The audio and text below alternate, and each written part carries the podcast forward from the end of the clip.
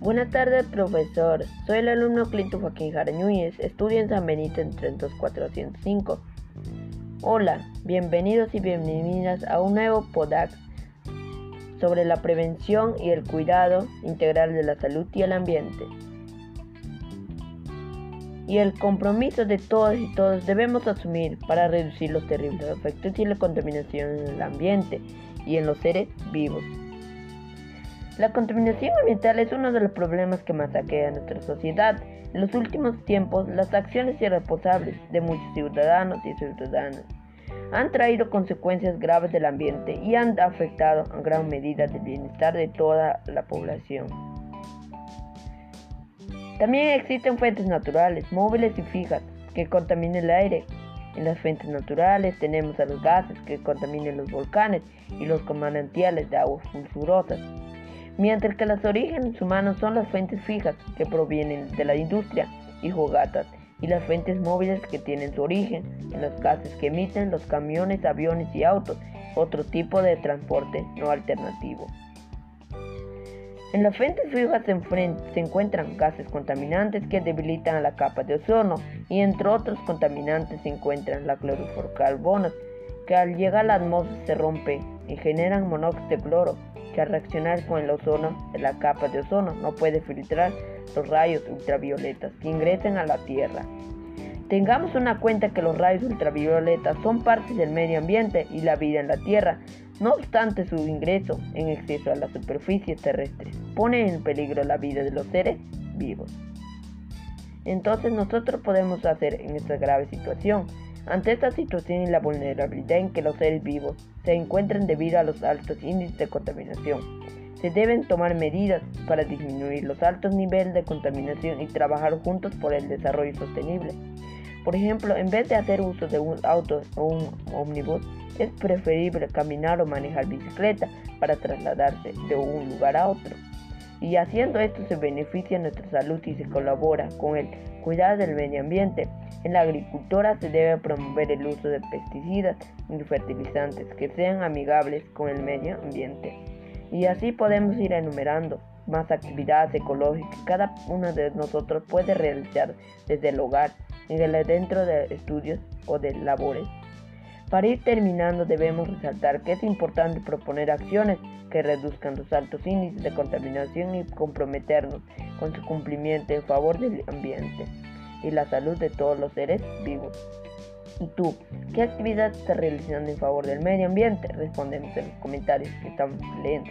Felicitamos por llegar a esta final y recuerda que todos y todos comprometimos con el medio ambiente y nuestra salud.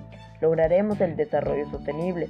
Hasta la próxima y comparten esta podcast para que más personas sumen el compromiso de realizar acciones para reducir las altas índices de contaminación. Buenas tardes. Gracias.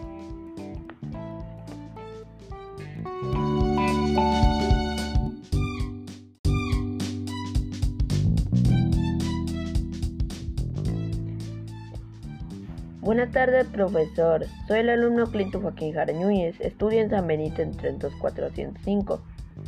Hola, bienvenidos y bienvenidas a un nuevo PODAX sobre la prevención y el cuidado integral de la salud y el ambiente. Y el compromiso de todos y todos debemos asumir para reducir los terribles efectos y la contaminación en el ambiente y en los seres vivos. La contaminación ambiental es uno de los problemas que más aqueja a nuestra sociedad. En los últimos tiempos, las acciones irresponsables de muchos ciudadanos y ciudadanas han traído consecuencias graves del ambiente y han afectado en gran medida el bienestar de toda la población. También existen fuentes naturales, móviles y fijas, que contaminan el aire.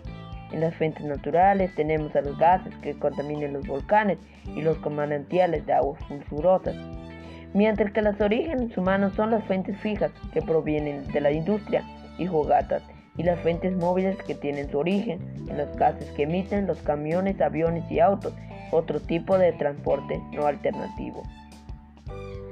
En las fuentes fijas se, encuentran gases contaminantes que debilitan la capa de ozono y entre otros contaminantes se encuentran la clorofluorcarbonos que al llegar a la atmósfera se rompe y generan monóxido de cloro que al reaccionar con el ozono la capa de ozono no puede filtrar los rayos ultravioletas que ingresen a la Tierra.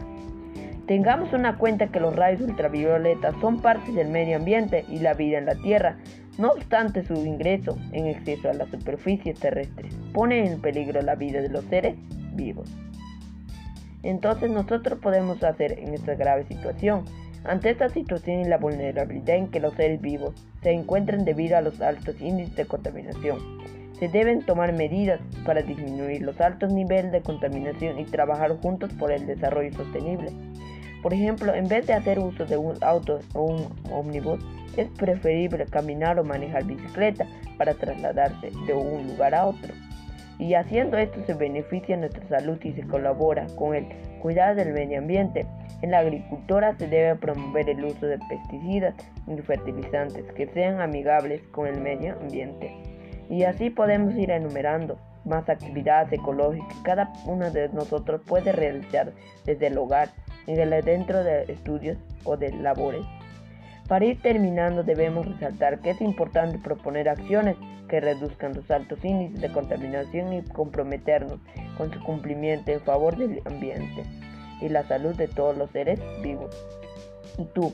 ¿Qué actividad estás realizando en favor del medio ambiente? Respondemos en los comentarios que estamos leyendo. Felicitamos por llegar a esta final y recuerda que todos y todos comprometimos con el medio ambiente y nuestra salud. Lograremos el desarrollo sostenible. Hasta la próxima y comparten esta podcast para que más personas sumen el compromiso de realizar acciones para reducir las altas índices de contaminación. Buenas tardes. Gracias.